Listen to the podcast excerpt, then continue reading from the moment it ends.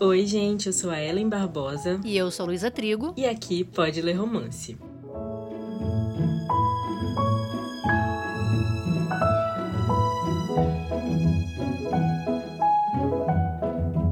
A convidada de hoje é uma parceira há uns cinco anos já. A gente se conheceu no mundo literário pelo Instagram, eu acho. Ai, socorro. Ellen, já disse que a minha memória tá péssima, mas tenho quase certeza que eu me apaixonei pelo Instagram dela, pelas fotos maravilhosas, super clarinhas na época, assim. Tinha uma estante mega colorida, lotada de Funko. Pelo amor de Deus, gente, eu acho que eu nunca tinha visto tanto Funko na vida junto antes de conhecer a Ellen. Mas eu amava o combo das fotos literárias com os funcos de enfeite, que eram um chuchuzinho assim. Ellen, esses funcos ainda existem? Sim, eles existem. E é uma coleção que eu tenho, assim, um carinho enorme. Mas há alguns anos eu mudei de cidade e eu precisei deixar todos eles para trás. Aliás, a estante com todos os livros tiveram que ficar lá na casa da minha mãe. E inclusive esse final de ano eu fui lá e me bateu uma saudade tão grande dos meus funcos e dos meus livros. Eu tô passadíssima com essa informação. Eu sofri por você.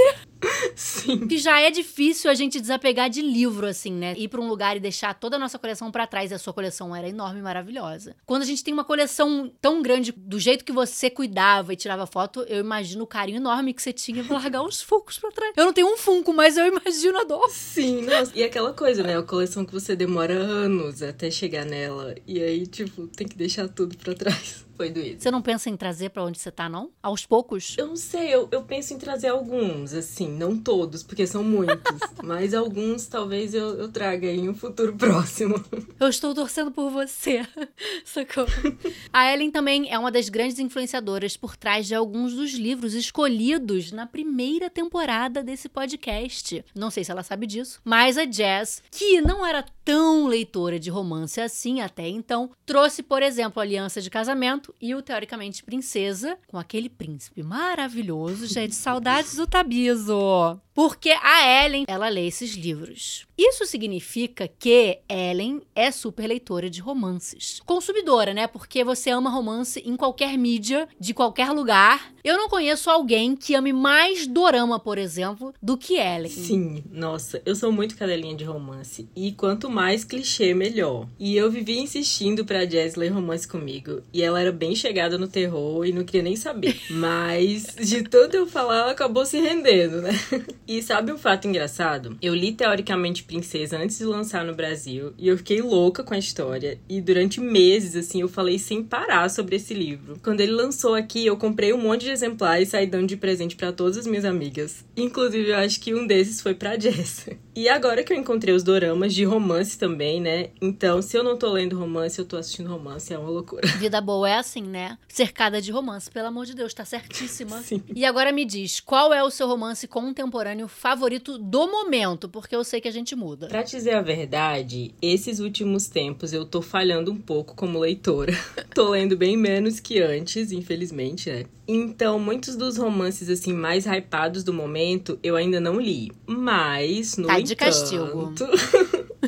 Tem uma série que lançou aqui não faz muito tempo, que eu sou muito cadelinha, que é a trilogia das Irmãs Brown, da Thalia Hibbert. Amo. E acho que você já falou do primeiro livro aqui, né? E eu amo o primeiro livro. Dos dois, na verdade. Ah, você já falou do segundo? Eu não vi esse ainda. Do Dani também. Ai, o da Dani é assim, o meu favorito do momento, assim. Esse livro tem basicamente um trono no meu coração. E eu sou completamente apaixonada por tudo nessa história. Então, vou te contar um bafete. Ai, meu Deus. Eu amei muito mais Cole Brown do que Dani Brown, sabia? Jura? Juro, eu acho que o livro Cole Brown eu favoritei, dei cinco estrelas e favoritei. E o da Dani, eu acho que eu dei quatro, sabia? Nossa. Fizemos uma inimizade agora. Mas eu amei também. Mas é porque eu me apeguei tanto a Cole. Eu não sei, a Cole mexeu comigo de uma forma diferente. Sei, entendo. E eu tô louca pra ler o da Eve, mas já falaram que talvez esse seja o mais fraco dos três. Ou não? Eu gostei muito, mas dos três é o, é o que eu menos gostei, assim, mas eu ainda gostei muito. Anotado. e apesar da Ellen ser super leitora de romances, ela ainda não tinha lido nada da Britney Cherry, certo? Até agora. Sim. Me diz aí quais eram as expectativas antes de ler e como foi a experiência da leitura, só que assim, sem spoiler, tá? Tá, verdade. Na época que eu ouvi falar dos livros da Britney, eu tava em uma época que eu não queria nada com drama. Por isso eu nunca me interessei muito em ler os livros dela, porque todo mundo comentava que chorava e tal. Porém, agora eu tô numa vibe mais drama, assim, mais coisa de chorar. Então eu senti que seria um bom momento para ler alguma coisa dela. Eu confesso que eu tinha uma certa expectativa, porque é um nome muito forte, né? Mas confesso também que eu tinha um pouco de receio, assim, ai meu Deus, será que vai ser aquele drama chato e tal? Mas ele acabou indo pro lado bom da expectativa. Eu preciso dizer que eu queria muito ler esse livro. Tanto é que quando a gente se falou, ele estava na listinha de opções. E eu só ouço o povo falando bem, amando essa história. Mas preciso confessar também que aquela capa original me deixava com o pezinho atrás. Gente, eu gosto de capa fofinha, entendeu? Não me venha com homem barriga de fora, que não me dá vontade de ler. Pelo contrário, eu saio correndo. e aí, eu acho que eu desisti, fui fugindo dele. Mas quando lançaram essa capa nova, cheia de rosas, daí eu falei: opa, peraí, talvez seja esse momento. Coloquei na listinha do podcast. E quando você escolheu ele, eu dei uma travada. Porque quando você bateu esse martelo, tipo, vamos ler esse aqui, eu tinha acabado de ler Eleanor and Gray. Ai, meu Deus. E assim, gente, ai, não funcionou pra mim, não. Tem um episódio todinho sobre ele na segunda temporada, o que inclusive nem deveria ter, porque ele foi menos de três estrelinhas, e o meu combinado aqui comigo mesmo é não trazer livros com menos de três. Mas por conta do cronograma do podcast, não ia rolar de trocar, então fui com ele mesmo. E eu tava um tanto quanto decepcionada. Até porque eu acho que todo mundo ama essa mulher. E eu tava querendo amar essa mulher também. Também quero amar, gente. E até porque, novamente, a pessoa se repetindo, eu tinha lido Tempestades do Sul. E eu amei o primeiro terço do livro, mas não tanto o restante. E me disseram que ele era o mais fraquinho da série, que os outros eram melhores. Então, quando você escolheu essa leitura, eu te mandei uma mensagem: vamos embora. Mas olha só, é a última chance que eu dou pra essa mulher. É a última chance que ela vai ter comigo. Falei ou não falei pra você? Falou.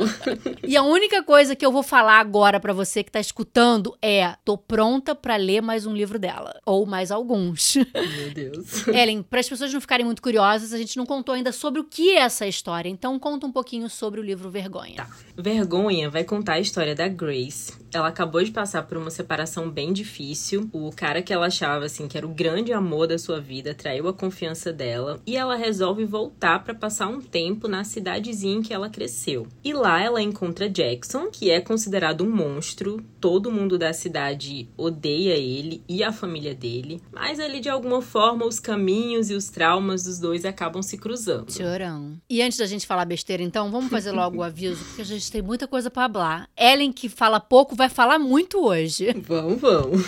Bom, a partir de agora a gente vai rasgar o verbo e falar tudo com spoiler. Então, se você ainda não leu e não quiser saber de nada da história, sai daqui, vai correndo ler e depois volta para terminar de ouvir, hein?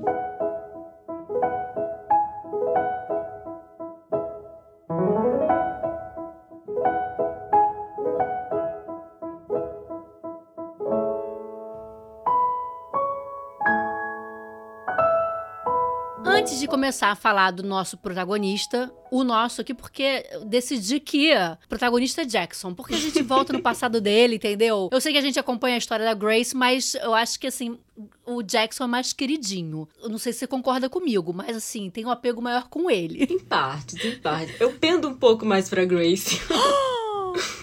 Vamos discutir isso já já. Ai, meu Deus. Quero botar o Jackson no potinho, entendeu? Esse rapaz sofreu muito a vida toda. Tadinho desse menino.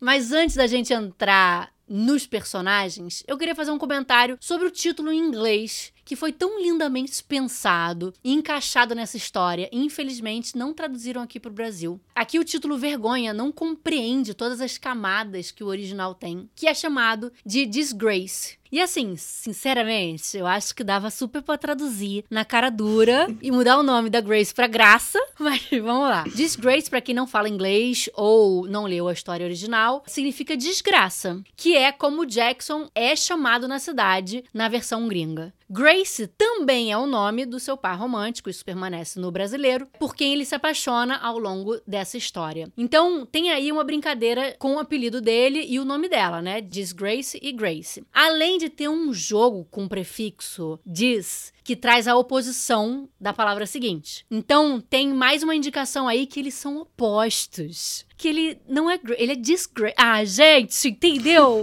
eles são de mundos completamente opostos. E assim, indo mais fundo, eles são proibidos um pro outro, né? Brasil, pelo amor de Deus, vamos melhorar esses títulos, sabe? A tradutora de Harry Potter traduziu praticamente todos os nomes dos personagens. Por que não podemos traduzir aqui também para seguir a mesma linha? Graça, desgraça segue com todos os significados e deixa a leitura aqui feliz. Ai, pronto, desabafei.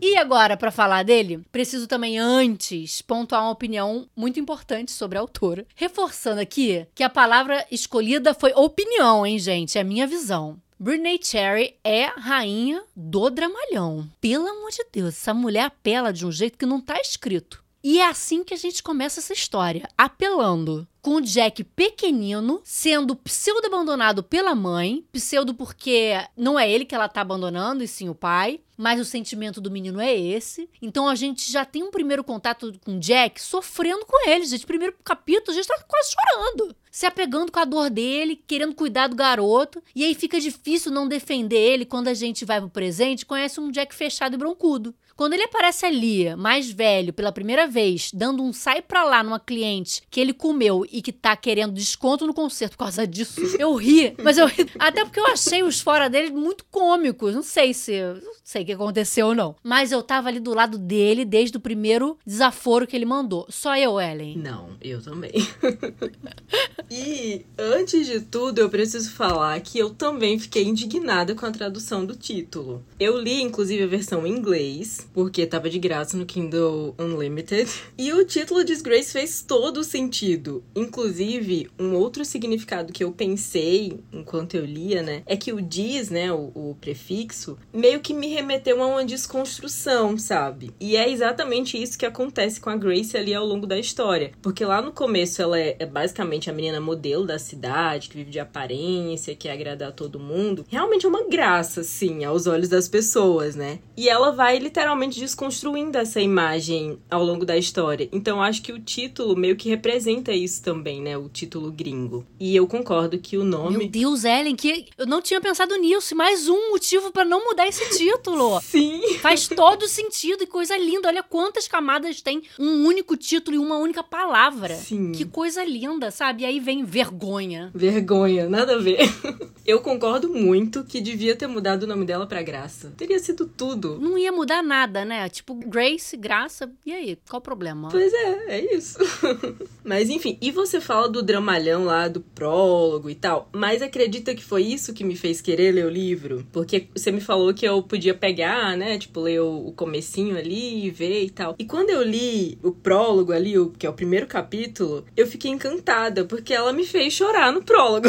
A forma, assim, como ela retrata os sentimentos me pegou muito. E eu fiquei assim, eu preciso saber dessa história toda, eu preciso saber o que vai acontecer com essa criança. A Britney tem essa magia com as palavras e justamente acho que o que você falou, com a descrição dos sentimentos. Então, os outros dois que eu li, eu fui fisgada nas primeiras páginas. Tempestade do Sul também é isso que eu falei antes, né? Eu comi o primeiro terço do livro e aí, para mim, desandou no restante. Mas ela sabe te prender e te amarrar ali nos sentimentos e no sofrimento, porque todos começam com sofrimento. O negócio assim, ó, não tem um pingo de paz, é só sofrimento atrás de sofrimento. E o Eleanor and Grey também, assim, acho que até a página 150, 100, assim, que você conhece eles adolescentes, passando cada um por um perrengue em cada vida, não é leve também não, mas você se envolve, ela escreve tão bem. Por isso que eu queria tanto ler um livro dela e amar, porque eu falei, não é possível, tem que ter um redondinho, tem que ter um que eu ame. E aí achei, gente, achei. Né? E é bem isso, assim, porque é um capítulo só que ela consegue colocar tanta coisa, assim, a, a narrativa em si. Eu não sei nem explicar, assim, o, o, tanto que ela consegue colocar em palavras. Você sente tudo que ela tá escrevendo ali, tudo que tá acontecendo, né? Eu achei isso fantástico. Mas eu acho que é isso mesmo, porque eu, eu também não sei explicar isso, mas é um jogo de palavras, é saber descrever os sentimentos, é, é uma delícia. Eu também não sei explicar a razão de eu defender esse rapazinho, voltando agora para o nosso rapazinho, né? E não é por conta desse apelo inicial, porque, né, começar com um menininho sofrendo, ah, um apelozinho. A gente já começar com um menino pequeno ainda, né? Também não foi a história dele com a mãe, com o pai, com toda a cidade, que tem um peso mega relevante, sim, mas que são apresentadas ao longo da história. Eu acho que a Britney fez aqui e acertou aqui o que, na minha opinião, não funcionou no Grey, do Eleanor and Grey. Porque a gente também conhece, como eu falei agora, né? O Grey jovem, não tão jovem quanto o Jack, mas a gente acompanha várias situações complicadas e tristes com ele. Se apaixona por ele adolescente, assim, tipo, de um jeito que, pelo amor de Deus. E aí, quando a gente encontra com ele adulto, bruto, grosseiro, para mim foi um puta estranhamento. Eu detestei o Grey adulto. E isso, para mim, é, acabou totalmente com a minha leitura. E não é pela falta de ponto de vista, porque a gente acompanha a história do Grey também. Não sei se é um maior contato que a gente teve com o Jack, com a história dele, ou com o fato de quando a gente tá no ponto de vista dele, ele é super aberto, né? Com o leitor ali. A gente, é, apesar dele ser broncudo com o povo da cidade, dentro da cabeça dele, a gente tem acesso a pensamentos e emoções, e isso faz com que a gente gente se sinta mais próximo. Ou até mesmo sinta as mesmas coisas que ele tá sentindo. Então eu só sei dizer que eu me apaixonei por ele, entendeu? Eu me apeguei e quando ele dava uns fora em alguém, eu me divertia assim horrores. Até porque aquelas pessoas horrorosas mereciam. Mereciam mesmo. eu acho que esse ponto de vista dele fez toda a diferença. Porque eu não sei, mas ela conseguiu fazer a gente entender assim o que se passava na cabeça dele e como você falou, ele era muito honesto na narrativa. Inclusive Inclusive, uma coisa que eu gostei muito foi que a Brittany já mostra pra gente na escrita o quanto os dois protagonistas eram diferentes. Porque enquanto nos capítulos da Grace a gente tinha uma narrativa assim mais dramática, mais cheia dos sentimentos dela e tal, nos do Jackson era uma, uma coisa mais seca, assim, em alguns momentos até cômica, né? Que a gente até meio que ria dos, dos foras que ele dava, do, da forma que ele pensava das pessoas. Principalmente esse momento aí com essa fulana pedindo desconto. Mas ao mesmo tempo também deixando a gente entender que ele tem alguma coisa pesada ali, que ele tem uma bagagem mais, mais dark, assim. Eu acho que a palavra é essa aí, essa honestidade com que ele se abria e falava e pensava e ao mesmo tempo linkando com as sacanagens e o passado, né, que essa cidade fazia com ele. Então era difícil, eu acho muito difícil a gente não se apegar e defender. E focando um pouco na história dele, Sim. que não é entregue toda de bandeja, o que eu amo, a gente vai descobrindo aos pouquinhos. A gente começa esse livro com aquela cena dramática da mãe indo embora e ele completamente devastado com essa partida, sem entender o porquê. E a princípio o pai dele ali também, né, sofrendo com tudo. Então parece ter uma pseudo-união deles pelo que tá rolando, mas aí quando a gente pula pro presente, tem um baque com a notícia de que a mãe não só foi embora, mas também faleceu logo depois. A gente não tem, acho que, noção de quanto tempo. É, e desde o início a gente sente na criança do Jack esse amor por essa mãe, esse carinho, essa paixão que ele tinha por ela e que segue até o presente. E é isso, a ama também, entendeu? E o pai, que até então estava ali do lado, se transformou completamente. Fez mil cagadas que só ferrou a vida dos dois, virou alcoólatra, dando ainda mais trabalho para ele, trazendo mais preocupação pro Jack. Sem contar que esse rapaz mas trabalha para cuidar do pai e ainda com algo que nem é o que ele queria. Ele assume a oficina do pai quando ele para de trabalhar ali, que ele não dá conta porque ele só bebe, e desiste do que ele sempre sonhou, que era fazer. Ai, gente, belas artes, que era o que a mãe fazia. Um artista. Tá vendo? Se Britney não tá apelando, não sei o que ia ser apelativo, mas tudo bem. Tem como não ficar do lado dele, sabe? E sendo que isso aí tudo já é muita merda acontecendo na vida de alguém. Mas, gente, isso aí não é nem metade, porque a cidade inteira detesta detesta os dois. Chamam o Jack de desgraça, de monstro, não dão a ele uma chance porque o pai já acabou com todas. E logo no início da história a gente descobre ali que a mãe babaca da nossa principal, deu as costas para ele quando ele mais precisou, com ele pedindo ajuda para ela, indo até a porta dela para pedir ajuda, essa vaca fechou a porta, mandou ele embora, ele foi pedir socorro e ela mandou ele embora. Eu não acreditei, gente. E aí isso afetou o Jack de todas as piores formas possíveis não me coloca excluído, sabe, na história, porque eu vou me pegar, vou defender, vou ficar do lado, vou querer cuidar, gente. O que essa cidade fez com o Jack, ele tinha que ter dado uma de Nicole Kidman no Dogville e ter botado fogo nessa cidade, porque puta que pariu. Sim, eu concordo muito. E eu também sou time excluídos, tá? e nossa, eu fiquei com ódio tão grande daquela mãe da Grace, que mesmo lá pro final da história, eu não consegui perdoar as coisas que ela fez. Cara, uma criança, uma adolescente chegar na sua casa chorando e você bater a porta na cara dele, não dá. E ainda tinha o agravante da religião ali, porque ela era uma pessoa que tinha, assim, entre aspas, obrigação de fazer coisas boas, né? Ela era, sei lá, uma líder religiosa, uma pessoa com influência religiosa. Mas ela era verdadeiro monstro da cidade, né? E eu fiquei muito indignada.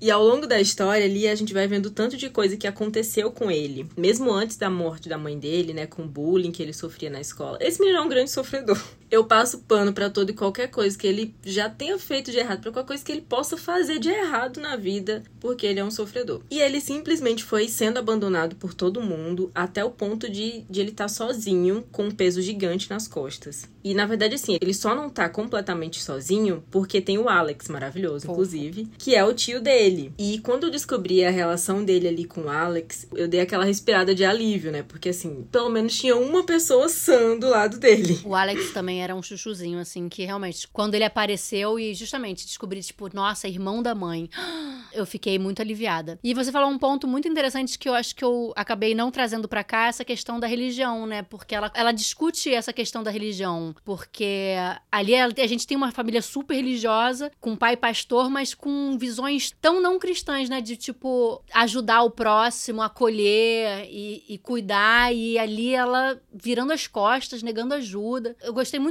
de como ela sutilmente fez uma crítica com essas questões também. E voltando pro Jack, que não era o foco falar isso agora, você falou da questão do bullying. Eu esqueci também totalmente de colocar aqui, porque é tanta coisa para falar do Jack, é tanto sofrimento que esse garoto passou, que eu tinha esquecido completamente. E a gente tem um contraponto aí para esse personagem super quebrado, excluído, mal visto, que é a Grace, que é a princesinha dessa comunidade. Ela é filha do pastor da cidade, dessa vaca que recusa ajuda ao Jack, mas que é super influente nesse lugar, pelo marido que tem, por produzir os eventos e viver aquela vida de mentira perfeita que esse povo finge ter, né? E a Grace nasce nesse berço de ouro, sendo paparicada por todo mundo, porque tem os pais que tem e, consequentemente, por viver essa vidinha de mentira que todos levam. Mas ao mesmo tempo, a gente é apresentado para Grace voltando para essa cidade pequena, completamente quebrada, assim como Jack. Não da mesma forma, mas passando por uma situação muito complicada, né? O ex está deixando ela depois de anos de casamento e sete abortos. Puta que pariu, eu não sabia nem que era possível tanto aborto assim. Ela abandona o Grace porque ela se fechou e assim, eu não sei como não se fechar depois de tanto trauma, né? Tantos bebês perdidos assim. E aí ele deixa essa menina na mão depois de todos esses anos de sofrimento. Que puta que pariu. Como ela não ia mudar? E pra piorar ainda a situação, ai meu Deus, gente, vai ficar puta, né? Assim que essa garota chega na cidade, em busca da ajuda da família e da melhor amiga, ela descobre que o ex, que não é muito ex ainda, que não assinou papel, não só traiu a Grace, como traiu com essa pseudo melhor amiga, gente. Sem contar meu Deus, é uma dor só de lembrar. que um pouquinho depois descobre que essa vaca engravidou. Meu Deus. Do ex que ela tentou ali. Sete filhos. Puta que pariu. Caralho, Britney. Se isso não é jogar baixo, eu não sei o que é. Quando eu descobri que essa amiga vaca tava grávida, que fez isso com ela, eu não acreditei. Já tava ruim antes. Ah, não precisa quebrar a Grace desse jeito, não, gente. Tadinha da Grace, né? Cara, assim, nas primeiras cenas, que a gente sabia que ele tinha traído, mas a gente não sabia com quem, porque ele se recusava a falar o nome da fulana, né? E aí, assim, eu, já suspeitava, pensei, é uma pessoa conhecida dela. Mas assim, puta que pariu. A melhor amiga foi demais. É a melhor amiga onde ela vai buscar com conforto. É a primeira pessoa que ela procura na cidade pequena. Sim, ela chega na cidade pensando em procurar. Ela vai na casa da melhor amiga, né? E tipo, ela vai na casa da melhor amiga e o cara tá lá. Filho da puta. Como? e assim, o que foi mais foda foi a desculpa da menina Ah, mas ele disse que vocês estavam separados. Tipo, e daí? É a sua melhor amiga, sabe? Tipo, você tem que ir lá ver se ela tá bem, não, tipo, dormir com o marido dela. Mesmo que seja ex, né? Tipo, não. E esse marido dela, meu ódio por ele foi assim, só crescendo ao longo do livro. Porque ele, ele basicamente jogou ela na merda no pior momento, assim, da vida dela. E parecia que esses sete bebês que ela, infelizmente, perdeu também não eram dele, sabe? Não eram filhos dele. Eu sei que, assim, o peso é completamente diferente, obviamente, né? Pra uma mulher que tem o sonho de engravidar, o sonho de ser mãe. Mas parece que não afetou ele em nada. Ele só abandonou ela e foi lá fazer filho em outra. Tipo, quê? E o pior de tudo é ele ir atrás dela depois, quando ela tava bem. Tipo, ele ainda se achava no direito de se fazer de vítima e criticar a menina. Sério, assim, no final, eu tive até pena dessa ex-melhor amiga dele aí por ter engravidado dele. Eu também tive. Falarei já já sobre isso, mas puta que parece cara. Que ódio que eu senti. Ódio. Que ódio que eu senti desse cara. Mas a gente gosta ao mesmo tempo. A gente gosta de um dramalhão assim, que a gente gosta de uns personagens quebrados, não é mesmo? Sim. E antes da gente descobrir que a Grace é quem ela é, que ela faz parte dessa população bizarra, sem compaixão, sem empatia, que tratou o Jack de uma forma tão ruim, a gente é apresentado aos problemas dela. E isso faz com que a gente, novamente, torça por ela. Porque a gente torce porque tá sofrendo pelos excluídos, Sempre. por quem tá ferrado. Então, quando eles se encontram e o Jack dá aquele sai fora nela, tratando ela mal, a gente o quê? Tá do lado dos dois. Dele, porque tá cansado do povo dessa cidade, e dela, porque puta que pariu, ela não merece passar por mais nada pesado, né? Não precisa de mais isso, não. O problema é que essa implicância do Jack, quando ela chega, é o menor dos seus problemas. Ela mal sabia o que essa cidade e essa mãe. Gente, desculpa, mas vai ser a mãe vaca o tempo inteiro. Essa mãe vaca fariam com ela, porque, gente, não é possível. Nossa, que cidade bizarra. Assim, a começar pela família dela. E eu confesso pra você que eu odiei muito a mãe, mas assim, eu odiei muito mais o pai dela, assim, desde o início. Na verdade, na primeira cena, que ela vai lá na igreja, que ele tá sozinho e ela vai lá, desabafa com ele, é uma cena bem bonita, né? Eles se abraçam, não sei o quê. Eu pensei, nossa, que bonita a relação dela com o pai e tal. Mas logo em seguida, ela vai em um culto e tá todo mundo apontando o dedo pra ela, falando coisa dela, e ele simplesmente tá lá parado e não fala nada. Voltando aqui pra questão religiosa, né? Ele como um líder religioso,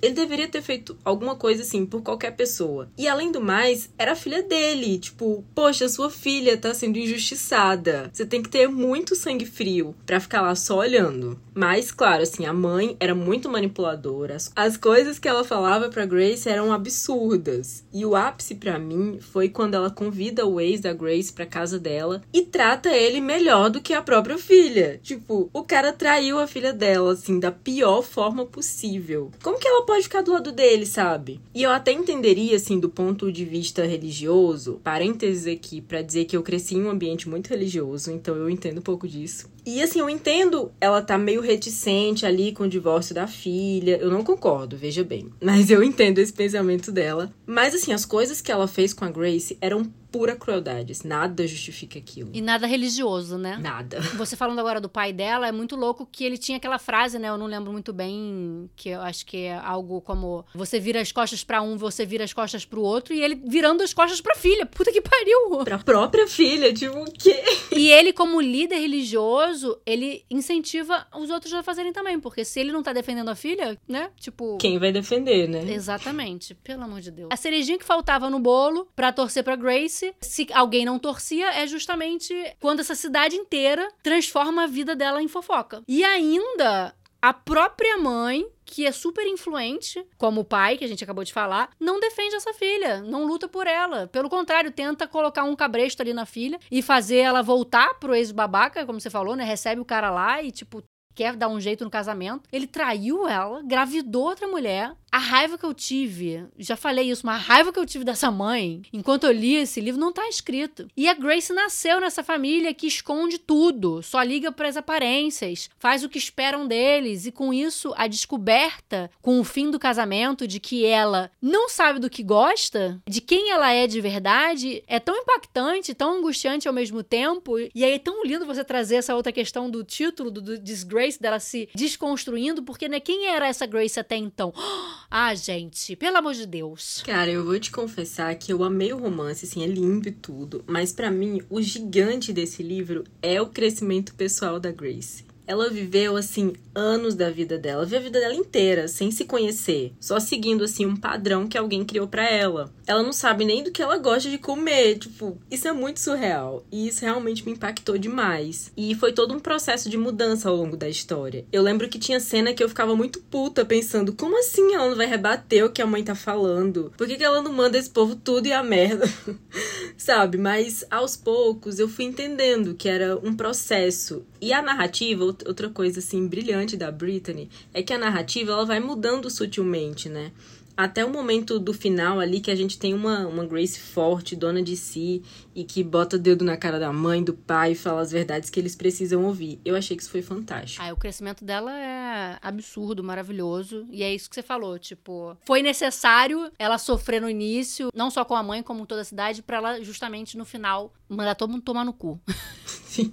E aí a gente junta esses dois personagens ferrados, cheios de trauma e ferida, que não confiam em mais ninguém, e a gente o quê? Coloca eles dois juntinhos. Dois personagens desesperados por amor, por aceitação, por carinho. Afinal, um nunca teve ou não tem desde que a mãe partiu, e a outra que foi traída, abandonada depois de perder sete filhos. E aí, é uma delícia acompanhar todos esses encontros. Até porque a gente tem alguns clichês que só trazem mais sabor para essa história. De inimigos a amantes, opostos se atraem, romance proibido. E esse último é tão delicioso que não chega a ser proibido proibido. Mas as famílias não se gostam, os pais não querem que os dois fiquem juntos, então tem uma briga ali, cada um dentro de casa. Mas como não ficar juntos se eles são tão perfeitinhos um do lado do outro? Não tem como. E de inimigos a amantes também vem gradual de inimigos, na verdade, a amigos, a amantes, né? Eles começam conversando, a Grace ali vai abrindo o Jack aos pouquinhos, o Jack sendo super protetor com ela, que tá sendo comida viva por essa cidade babaca, e eles se aproximam por causa dessa exclusão que os dois sentem. Ele já há muito tempo, ela, de repente, quando chega na cidade, com essa notícia pseudo-polêmica, é, e eu acho fofo demais quando ela diz pra ele que só consegue ser ela mesma com ele. Ai, gente meu coração. Essa construção do romance deles foi muito linda, né? Os encontros deles eram muito leves, assim, apesar de todo o drama ali que cercava, os traumas que os dois carregavam, os encontros traziam muita leveza, assim, tanto para eles quanto pra gente que tava lendo. E eu ficava babando toda vez que eles começavam a falar assim, ah, fatos aleatórios sobre si mesmos para deixar o outro mais à vontade. Principalmente porque foi assim que eles construíram essa intimidade tão, digamos assim, exclusiva deles dois, né? Essa intimidade um com o outro. E ela não desistia dele, né? Porque o Jackson era muito acostumado a lidar com, com tudo sozinho, assim, com a vida sozinho. Desde muito cedo ele tá sozinho. E a Grace chegava, assim, sem pressionar muito, aquela coisa ali mais sutil, mas sempre mostrando que tava ali por ele. E por outro lado, a Grace também não estava acostumada a ser a excluída da cidade, né? Pelo contrário. E eu acho que isso foi uma das grandes coisas, assim, que aproximou o Jackson dela, porque ele meio que sabia o quão ruim era estar naquele lugar, né?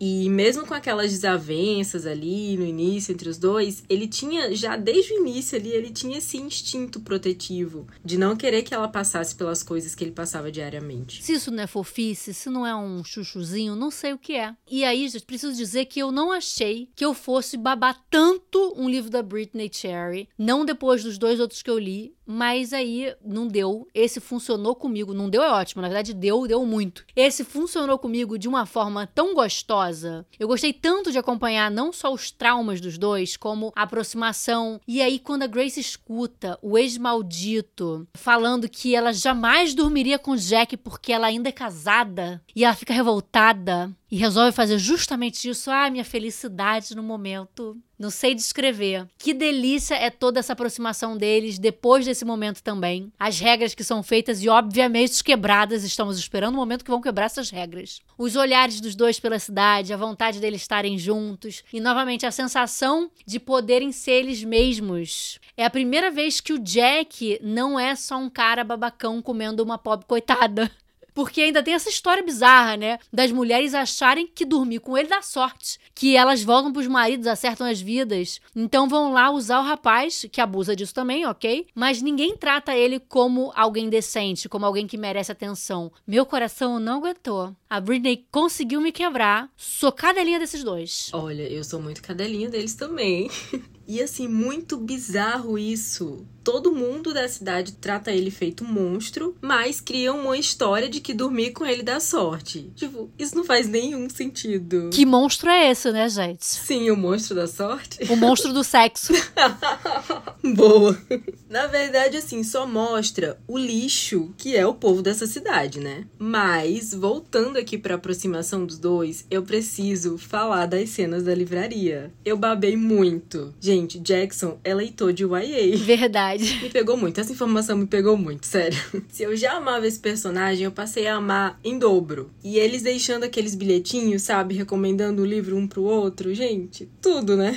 E sem falar também que o Jackson é pai de pet. Gente, como que não se apaixona por um pai de pet? E o cuidado, o amor que ele tem com aquele cachorro é a coisa mais linda. E eu fico me perguntando que tipo de gente dessa cidade vê um cara passando na rua com um cachorro no colo e consegue odiar ele. Não dá. Não dá, simplesmente não dá para entender. Eu tô aqui babando só de lembrar do Au Au, velhinho. Ai, gente, como? Ai, tadinho. Foi tão gostoso acompanhar eles juntos, eles sem estarem juntos, mas se apaixonando, sem querer se apaixonar. As pessoas próximas e queridas notando Sim. ali a diferença nos dois, o tio dele, a irmã dela e a amiga lá da livraria. Eu me envolvia demais com esses dois. E eu acho que principalmente por causa das histórias que cada um tava vivendo, além, obviamente, do passado né, deles. Mas a gente tem de um lado o Jack lidando com esse pai alcoólatra, com o Au que não tá muito bem, e com esse pai alcoólatra que segue arrumando confusão. Esse cara não cansa, gente, pelo amor de Deus. E ao mesmo tempo que não aguenta mais lidar com a oficina, mas sem ter como largar tudo. E do outro lado, a Grace chegando nessa cidade onde cresceu, buscando ser acolhida depois da partida do marido e sendo recebida como ela foi.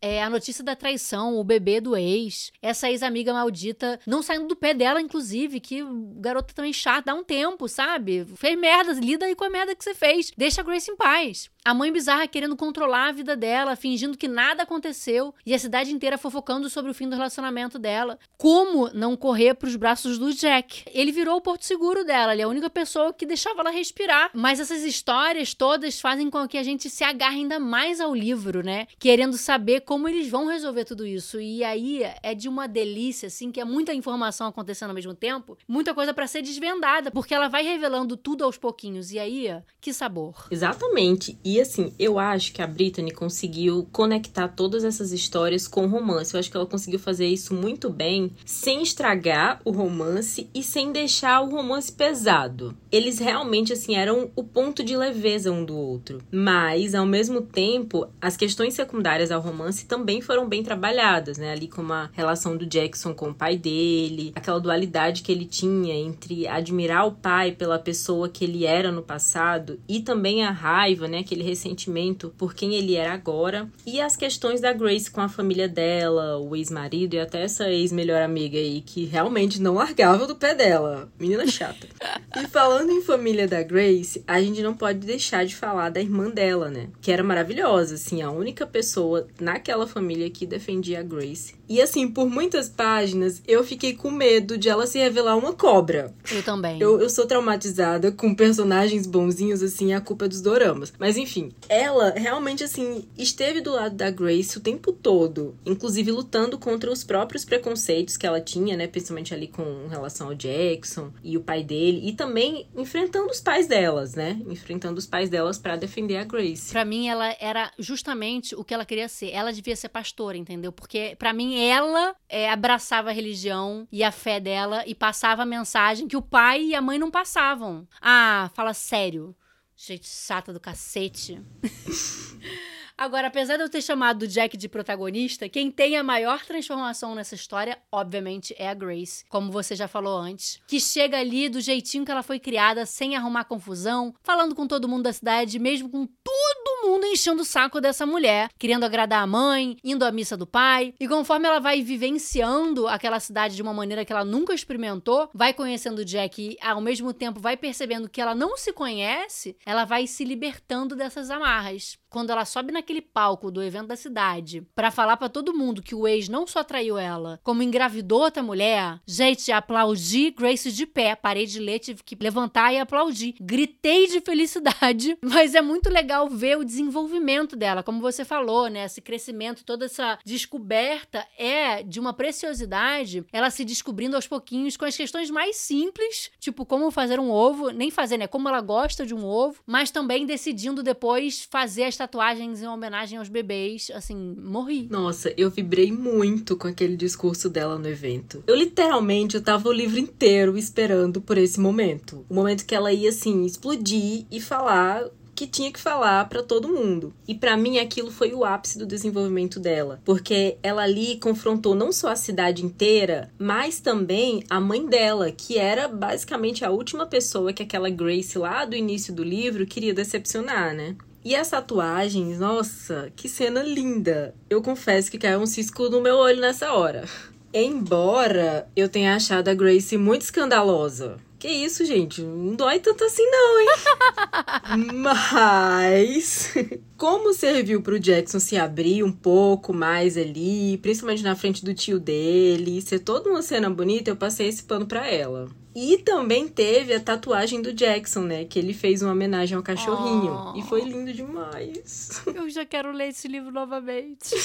Eu esqueci de mencionar um ponto que você já levantou antes, né? Mas que enquanto ela estava lidando com todas essas questões, tinha o ex-maldito que não saía do pé dela. Gente, ah. que raiva que me deu. A gente já falou muito da raiva que a gente sentiu por esse cara, mas temos que pontuar agora rapidamente. que filho da puta. Terminou com ela sem um pingo de culpa. Correu pros braços da outra. Quando a Grace descobre tudo, aí sim ele vem, tipo, ah, opa, calma aí que eu sou culpado. Deixa eu conversar com você. Tenta ali falar com ela, mas é quando a Grace começa a se relacionar com o Jack, ou como você falou antes, já falou isso antes. Mas aí ele enlouquece e passa a querer ela de volta. Que porra é essa? E aí a Grace tem que lidar com esse mala que nojo desse cara. E ainda fazendo na frente da outra. Aí eu comecei a sentir pena da outra. Calma aí, minha cabeça tá ficando confusa. que homem é esse, gente? Pelo amor de Deus. Nossa, eu tive muito ódio dele. Ele era a última pessoa do universo inteiro que tinha o mínimo direito de falar. Ninguém tinha direito de falar do relacionamento dela. Mas assim, ele era a última pessoa possível que tinha esse direito de falar do relacionamento da Grace com Jackson. Mas ele se passou tanto, ele se passou tanto nesse livro que ele beirou ao ridículo, né? Tem uma cena que ele vai na oficina do Jackson pra assim, mandar ele se afastar da Grace. Tipo, meu filho, se manque. E só um adendo aqui, até fugindo um pouco, mas eu tava ouvindo outro episódio da primeira temporada do podcast e você mencionando que os romances colocam os protagonistas, que são médicos, como pediatras, né? Pra mostrar que são fofinhos e tal. E aqui a gente tem esse vilão, assim, entre aspas, porque nem pra vilão ele serve, né? Que é médico também e é ortopedista. E assim, é basicamente o oposto, né? Entre as profissões, entre as especialidades médicas. Então acho que esses, esses estereótipos meio que casaram bem aqui. assim, nada contra ortopedistas, tá? Inclusive tenho amigos que são aquelas. Mais um ponto aí, tá vendo? Eu nunca gosto quando é médico. Já fizeram vilão por não gostar, já. Já não ia gostar se fosse protagonista. Não gostei sendo vilão. Ele, inclusive, consegue passar a mãe. Odiei mais ele do que a mãe. Porque a mãe é vaca, odiei. Mas ele conseguiu ser pior. Porque a mãe ali tá. A gente ainda depois descobre. A gente faz um zoom in, que a gente vai falar sobre essa questão também que eu gostei muito. Na mãe, depois do final, apesar de você não ter perdoado, também não perdoou. Mas assim, foi bom o que aconteceu com essa mulher. Mas eu tô querendo o quê? Correr com a papo que é de lá da frente. Bora focar aqui no momento que é o quê? Essa história é tiro, porrada e bomba. É um barraco atrás do outro. Acho que a gente, lendo, acaba fazendo parte dessa cidade, querendo saber das fofocas, ansioso pela próxima. E a Britney arrasou aqui muito com as revelações. A primeira da gravidez da ex-amiga, que, gente, me deixou sem chão. Assim, minha boca escancarou chocada que essa mulher estava grávida. Mas quando a mãe da Grace vai atrás do Jackson para tentar afastar ele e joga a bomba, Ellen, eu morri ao quadrado não estava esperando por essa. Mas ao mesmo tempo, como ela construiu bem o ódio dessas famílias. Eu juro que eu não suspeitava que tinha algo tão profundo entre elas.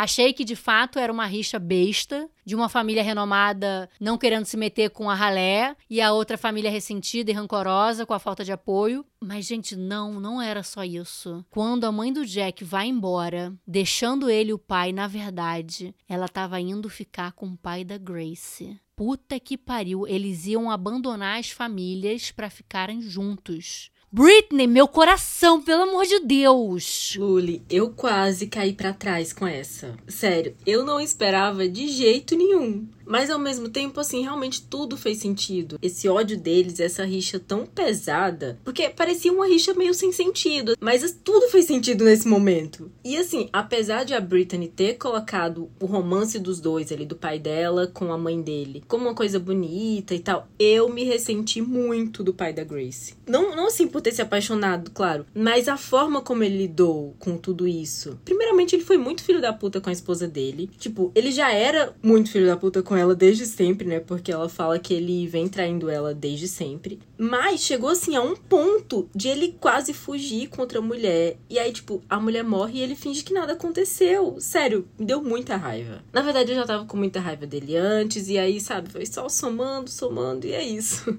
E a mãe do Jackson parecia ser uma pessoa maravilhosa, né? Se bem que assim, a gente só tem o ponto de vista do Jackson que adorava ela. Mas enfim, como que uma pessoa maravilhosa se apaixona por um idiota desses? Como? Coitada. O pai da Grace foi justamente assim, ele começou bem e aí foi caindo aos pouquinhos assim e no final, tipo, caralho, que cara idiota! Que raiva dele também!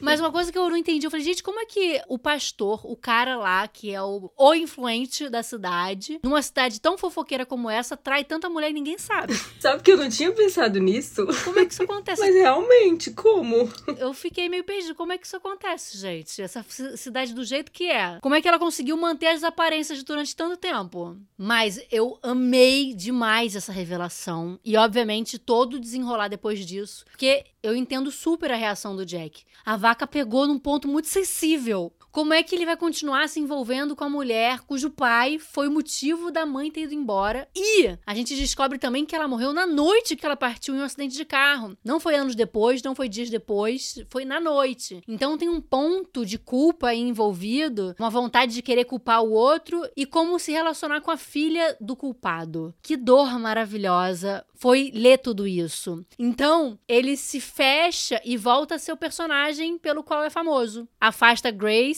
e ela, arrasada, sem saber o que fazer, ela vai embora da cidade, que já deu, tava dando tempo mesmo de ir embora. Mas não sem antes ter aquele bate-boca de milhões com a mãe, que eu aplaudi de pé também novamente, que puta que pariu. Quando ela vira para ela e fala: Se ele é um monstro, isso te faz o diabo. Meu Deus do céu. De verdade, de fato, eu lancei uma gargalhada que o Caio olhou e tava tentando entender o que estava acontecendo. Aí viu que eu estava compenetrada na leitura. Eu morri de novo e eu amo morrer nessas histórias com essas coisas. Nossa, sim, com certeza. E a mãe dele sempre foi o grande ponto fraco dele, né? A Brittany convenceu a gente muito bem disso, assim, desde o início da história. Literalmente, o primeiro capítulo é narrando a relação entre ele com a mãe. Então eu também entendi muito a reação dele naquele momento. E por mais assim que eu, eu não quisesse que os dois se afastassem, eu fico reticente de, de gostar de histórias assim. Que, ai, tá dando certo, e do nada os dois se afastam por uma coisa meio subjetiva, assim. Mas realmente eu entendi muito essa reação dele. E eu achei também que a atitude da Grace de ir embora naquele momento foi, de certa forma, madura também. E assim, nesse ponto da história, eu realmente só queria ver confusão, baixaria, e eu amei a Grace revoltada e falando tudo que ela tinha para falar. E a partir dali, a gente já tinha uma Grace madura e extremamente empoderada que sabia muito bem já o que, que ela queria. Não tinha muito o que fazer, né? Porque eles tinham combinado que era uma coisa de momento, das férias ali, que ela iria embora depois, não tinham conversado sobre nada além disso. Então, quando ele vira as costas, decide do nada virar o Jack de antes, e ela com toda essa empoderamento que ela foi adquirindo durante esse tempo, vou fazer o quê? Vou lutar por um cara que não quer nem falar comigo? Eu acho que eu também teria meio que feito a mesma coisa. Bom, já que você não quer, deixou isso, tá passando por algum momento, talvez daqui a pouco você queira conversar comigo. Mas a gente se empolgou tanto no papo que a gente esqueceu da briga do evento. Sim, verdade. Antes disso tudo acontecer, tem o grande evento da cidade, o baile, sei lá o que que foi, que a Grace convida o Jack pra ir com ela, que é uma fofura demais, porque ele fica muito feliz de saber que ela quer ir com ele como convidado, porque ele sabe que ele é visto por ela e que ela não tem vergonha dele como todo mundo tem. Então eu achei tudo isso de uma fofice. E aí tem aquela confusão. Gente, de novo esse cara, sabe? Vem de novo esse ex. Eu não aguento mais esse cara. Que vem resolver provocar o Jack a troco de nada. O Jack não é santo. E aí a briga desencadeia a ida da mãe da Grace é lá na casa dele e não contar tudo que contou. Ai, gente, são muitas emoções. Pelo amor de Deus. Eu fiquei com tanto ódio daquele ex. Porque o Jackson no baile é realmente a coisa linda, né? Ele vai e ele, tipo, tá se segurando ali para não fazer nada que possa comprometer a Grace. Ele, ele realmente quer passar uma boa impressão por ela. E o cara bebe muito e vai provocar. E assim, vale ressaltar que o Jackson se segurou muito. Tipo, ele falou muita merda pro Jackson e ele simplesmente se segurou. Mas aí o cara vai e toca no ponto fraco dele, que é a mãe. Foi impossível. Eu realmente tava torcendo ali pra ele não revidar. Eu falei, ele não vai, ele não vai, ele não vai. Aí falou da mãe, eu falei, fudeu. Agora vai.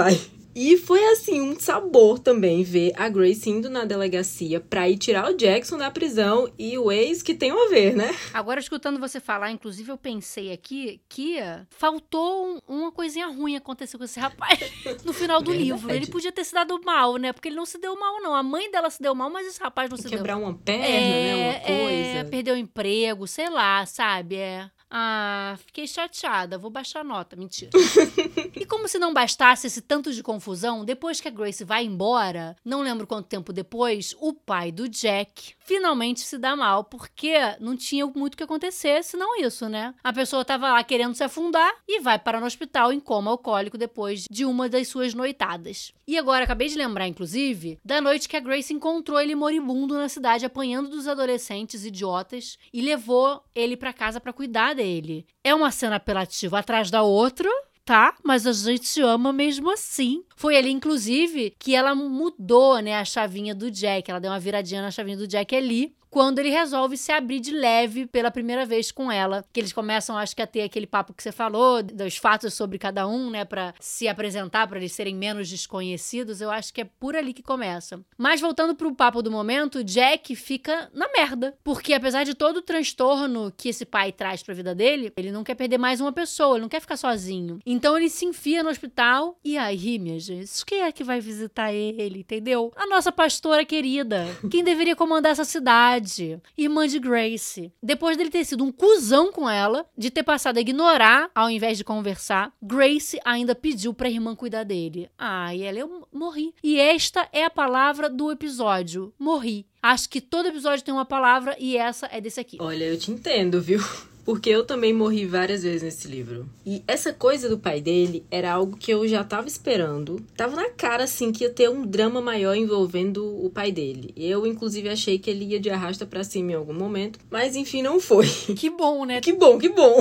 E a Grace, assim, é uma santa. Essa mulher é uma santa. Ela aparecendo lá, inclusive, assim, foi a melhor amiga, a ex-melhor amiga, né? Que avisou pra ela que o pai do Jackson tava mal. E, assim, fez até ela ganhar uns pontinhos ali comigo. Poucos, mas ganhou. E a cena dele finalmente aceitando, assim, ah, não dá mais pra fugir dessa mulher. É isso, é o destino, tem que ficar junto com ela. Eu amo um drama. Digo mesmo, assino embaixo e eu confesso que eu tenho zero defeitos pra apontar nessa história. Não tem defeito. Que defeito tem? Eu acho que todo desfecho foi tão bem feito, com calma. Inclusive, acho que tem sido recorrente nessa temporada. Os livros não estão terminando apressados. A Britney, obviamente, quis dar um final feliz pra todo mundo, ou talvez não feliz, mas uma transformação pros encrenqueiros. Faltou só pro. Não precisava transformação, não. Só podia maltratar aquele filho da puta. Mas até os pais passam por alguma coisa. O pai do Jack, depois de um chega pra lá da Grace, vê que tá ferrando a vida do filho. É uma transformação muito chã, tão de repente? É.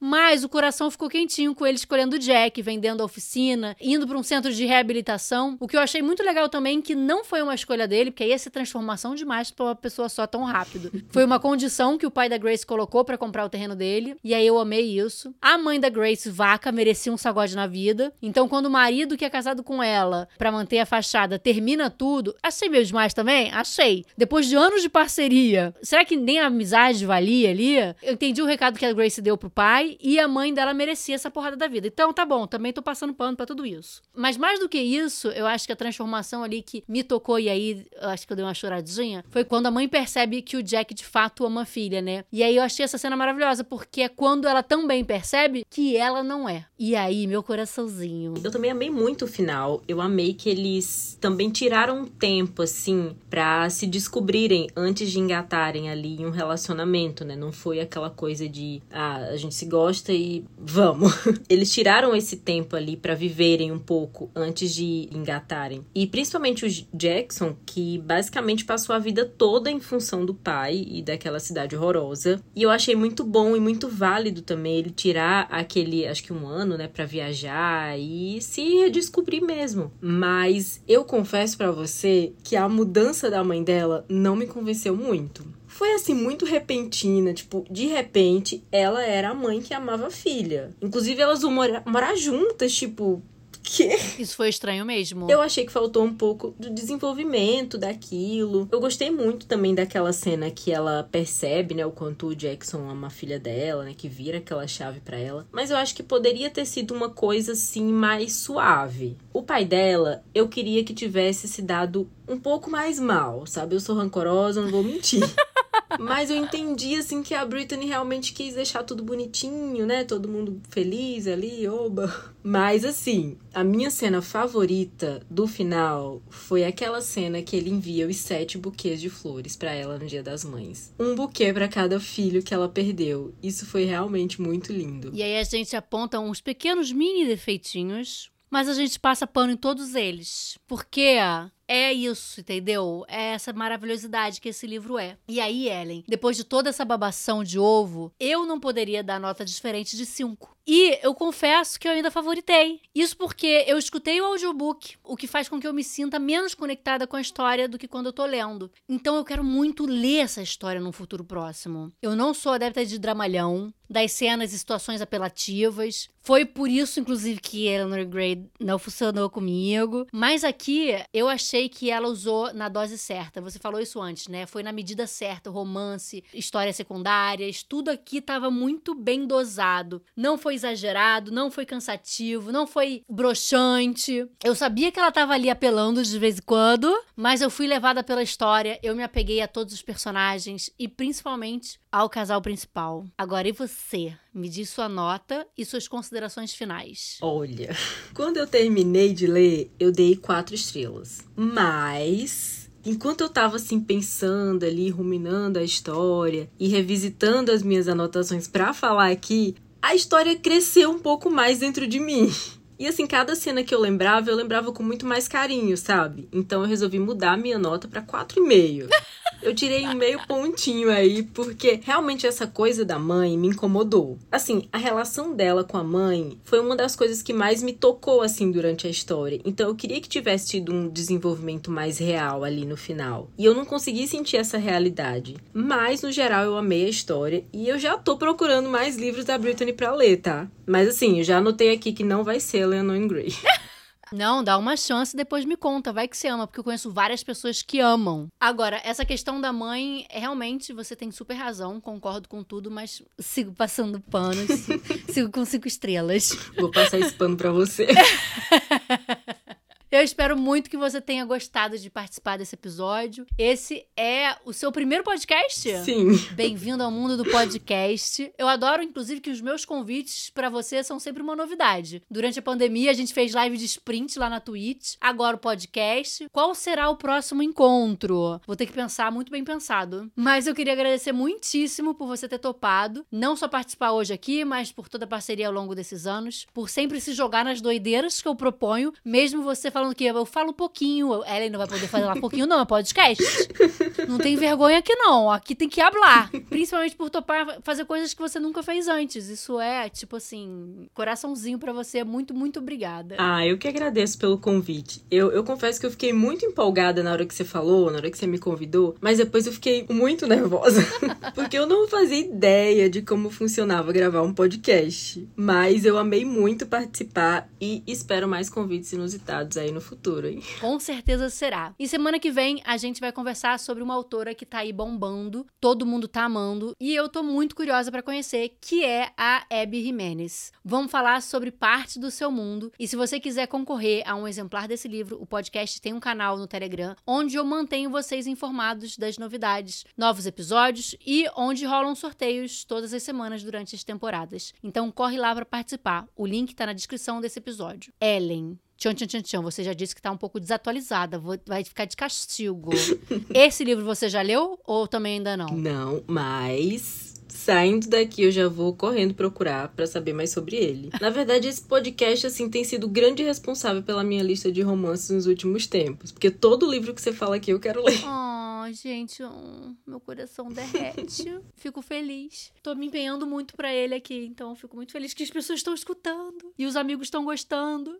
se você não sabe, esse é um podcast totalmente caseiro e se quiser fazer parte dessa história e me ajudar financeiramente a manter ele vivo, eu tenho um catarse focado nos meus projetos e agora ele tá 100% voltado para cá, para pagar as continhas de cada temporada. E existem diferentes valores de apoio com diferentes recompensas. Para saber mais, o link também tá na descrição desse episódio. Mas se você não puder ajudar financeiramente, existem algumas outras maneiras de apoiar gratuitamente. E a primeira delas é abrindo o aplicativo que você está usando para escutar esse episódio e além de seguir, se você ainda não estiver seguindo, avaliar o podcast. E a avaliação é muito importante para o Pod Ler Romance ser sugerido para mais pessoas nas plataformas. Outra maneira é indicando para quem você conhece e que gosta de romance. E se você gostou desse episódio e sabe de alguém que já leu o livro, manda o link, hein? Vamos fazer esse podcast chegar cada vez mais longe e acolher cada vez mais leitores de romance. E por último, e não menos importante, seguindo o podcast no Instagram, onde a gente posta, além dos trechos dos episódios, informações sobre novas leituras, indicações de mais livros e mantém contato com vocês. O arroba é Pode Ler Romance. Além de seguir os nossos pessoais também. O meu é arroba Lulitrigo. E você, Ellen, além do Instagram, onde mais as pessoas podem te encontrar? Eu tô no Instagram com o arroba Colecionando Primaveras e também no TikTok com o mesmo arroba, Colecionando Primaveras. Então é isso, pessoal. Espero que vocês tenham gostado e a gente se vê no próximo episódio. I love you. I love you. I'm in love with you. I love you. I've always loved you. Oh my god, I like you so much. I love you too. I love you. I love you, Jeff.